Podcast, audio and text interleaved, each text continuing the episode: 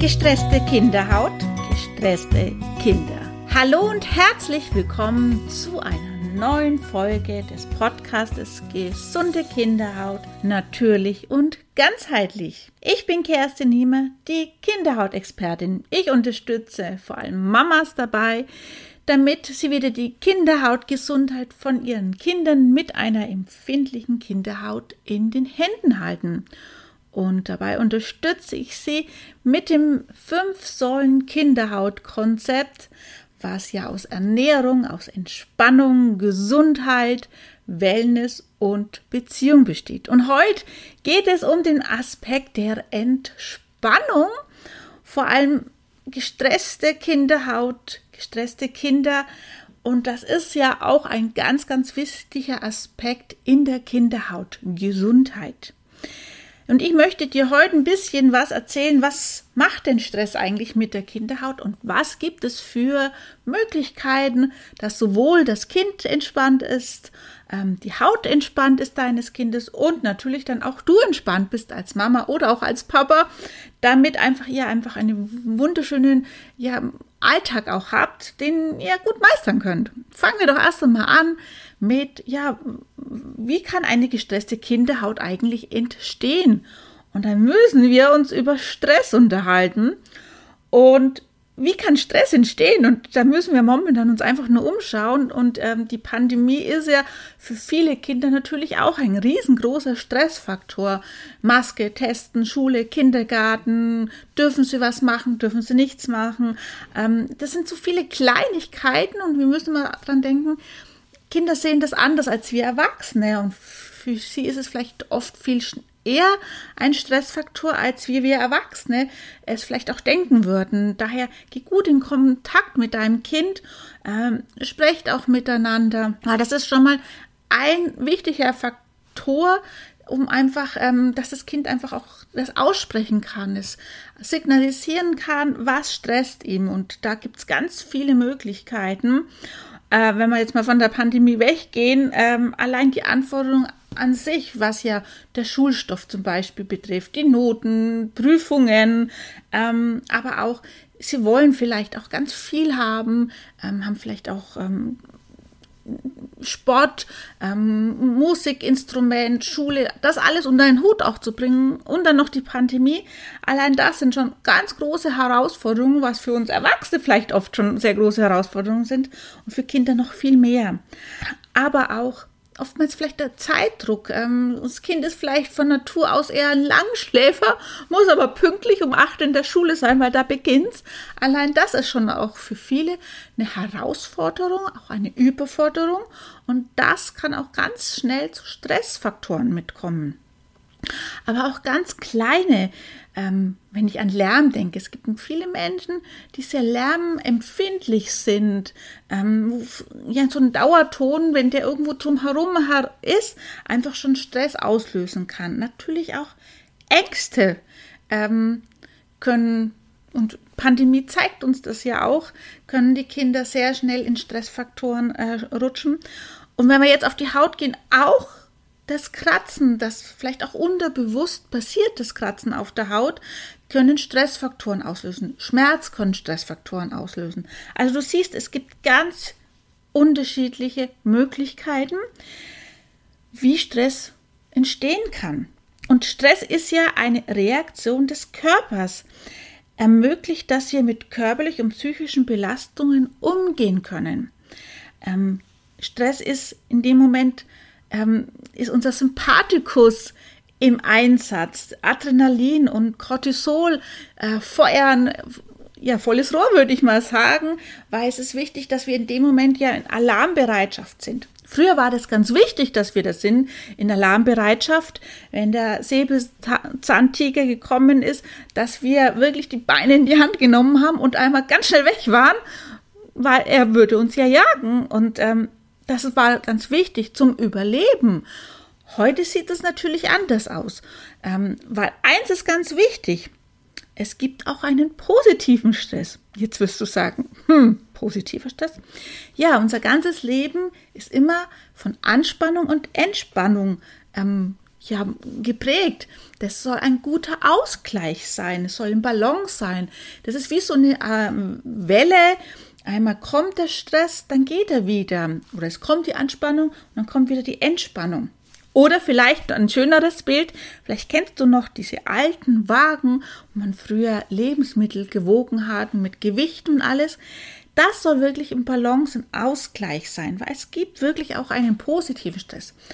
Und positiver Stress ist zum Beispiel, ähm, man übt zum Beispiel für eine Aufführung, Theater oder ähm, ein Musikinstrument oder man hat ein wichtiges Fußballspiel oder ein wichtiges Tennisspiel ähm, und es geht hier wirklich auch was um was ganz Wichtiges, dann darf man auch mal angespannt sein und man darf Freude weil es ist ja hier auch nicht nur, dass das Adrenalin oder das äh, Cortisol uns ja fokussiert auf das, was wir gerade tun, sondern es kommt da auch das Glückshormon dann mit dazu, weil wir es mit Freude machen.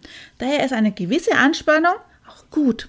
Wenn aber wir in einer Daueranspannung sind, ähm, wo die Anspannungen zu viel werden, weil zu viele Anforderungen ans Kind zum Beispiel gestellt werden, dann kann es uns wirklich krank machen. Und vor allem auch eine empfindliche Haut einfach auch aus dem Balance bringen, ins Ungleichgewicht bringen, weil die Hormone überschießen. Und auch die Hormone sind ja wieder wichtig, um für unsere Haut mit da zu sein. Wenn wir jetzt nämlich auf die Haut mal gehen, ähm, wenn wir zu viel Stress haben oder immer im Stress zum Beispiel dann auch sehr schlecht schlafen, dann kann einfach die Regenerationsfähigkeit der Hautbarriere herabgesetzt sein.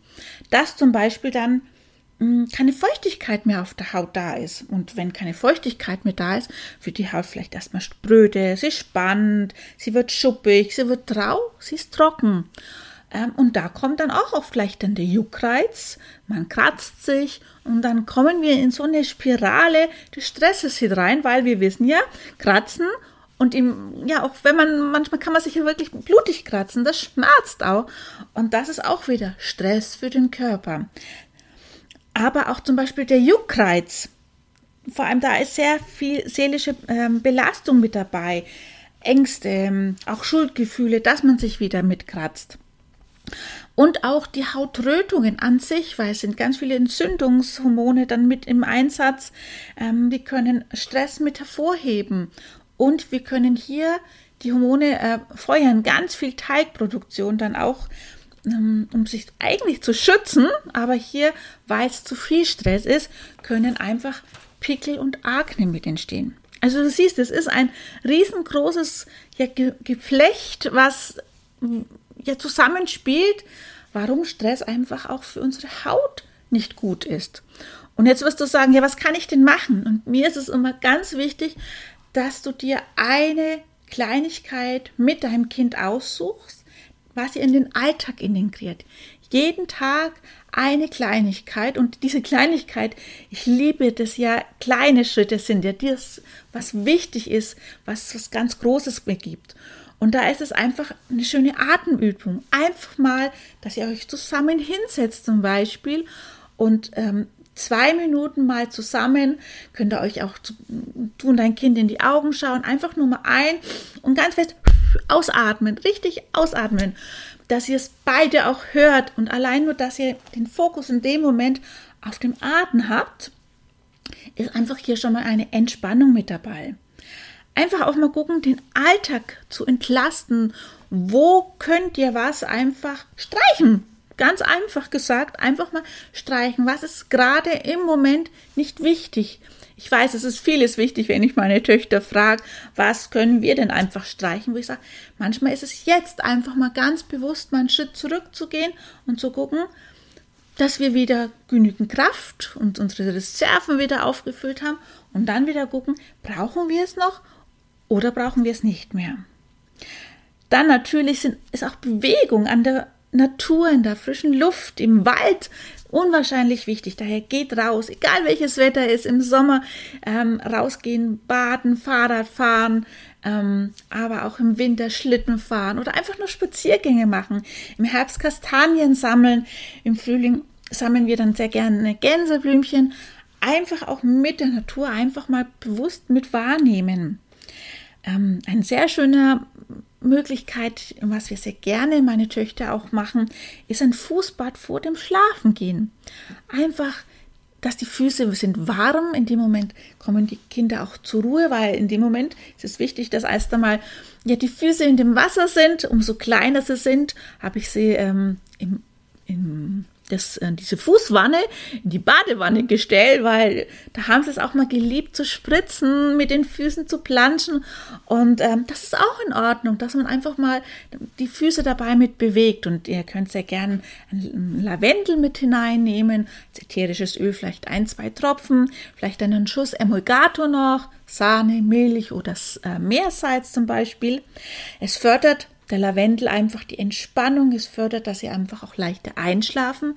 Durch die warmen Füße haben wir auch eine gute Durchblutung wieder und das Kind kommt leichter in den Schlaf. Und wir wissen nämlich, Schlaf ist nämlich unwahrscheinlich wichtig für die Regeneration der Haut. Daher haben wir hier zwei große Faktoren der Entspannung und des gesunden Schlafes, was für die Haut unwahrscheinlich gut ist. Aber auch was wir sehr, sehr gerne mögen, ist zum Beispiel eine Massage auf dem Rücken. Schau einfach mal auf meinem Podcast, da gibt es auch eine wunderschöne Wettermassage, ähm, wo ja, ihr einfach Zeit füreinander nehmen könnt und du kannst deinem Kind den Rücken zum Beispiel schön massieren oder auch dein Kind kann dir auch was geben. Ich finde immer, ähm, das macht den Kindern auch Spaß zu sehen, wie das ist, wenn die Mama mich massiert und wenn ich dann die Mama massiere, also das Kind die Mama massiert, das ist was ganz Schönes und das ist eine schöne Anleitung wie Veta-Massage. Oder ihr nehmt einen Igelball und rollt ihn vorsichtig links und rechts neben der Wirbelsäule über den Rücken. Ähm, also das ist auch immer was unwahrscheinlich Schönes. Also du siehst, es gibt unwahrscheinlich viele Möglichkeiten, die jetzt erstmal nicht gleich die Haut beeinflussen, aber indirekt beeinflussen sie die Haut, weil wir durch die Entspannung hier einfach die Stressfaktoren wegnehmen, dass wieder Cortisol, Adrenalin im Ausgleich sich mit befinden und dass der Parasympathikus in Einsatz kommt, weil der Parasympathikus ist ja der Gegenspieler zum Sympathikus und der Parasympathikus, der ist unser Entspannungs- ja, Nerv, würde ich sagen, ähm, der uns hilft, sich zu entspannen unseren Schlaf auch mit fördert. Was du jetzt für die Haut unwahrscheinlich Gutes tun kannst, und ich liebe ja Lavendel, weil Lavendel einen unwahrscheinlich schönen Duft hat. Er ist einfach auch die Kinderheilpflanze auch. Schau gern einfach mal bei meinem Blog vorbei. Da gibt es auch einen sehr schönen äh, Artikel über den Lavendel, weil der Lavendel beruhigt unwahrscheinlich die Haut. Und wenn du zum Beispiel ein ätherisches Öl mit Mantelöl zusammenmischt, habt ihr ein wunderschönes Massageöl zum Beispiel auch. Oder ihr könnt mit dem Öl auch sehr gut nach dem Baden die Haut eincremen. Also da gibt es wunderschöne Möglichkeiten. Denk immer daran, aus vielen kleinen Schritten kann was ganz Großes entstehen. Und wir haben hier einen kleinen Schritt der Entspannung, das aus einer gestressten Kinderhaut, einem, gestressten Kind, ein ausgeglichene Kinderhaut wird, ein ausgeglichenes Kind. Und so könnt ihr gemeinsam gut durch den Alltag kommen. Ich danke dir, dass du dabei warst. Abonniere gern meinen Podcast und ich freue mich auf eine nächsten Folge mit dir. Und bis dahin, liebe Grüße, deine Kerstin. Ciao.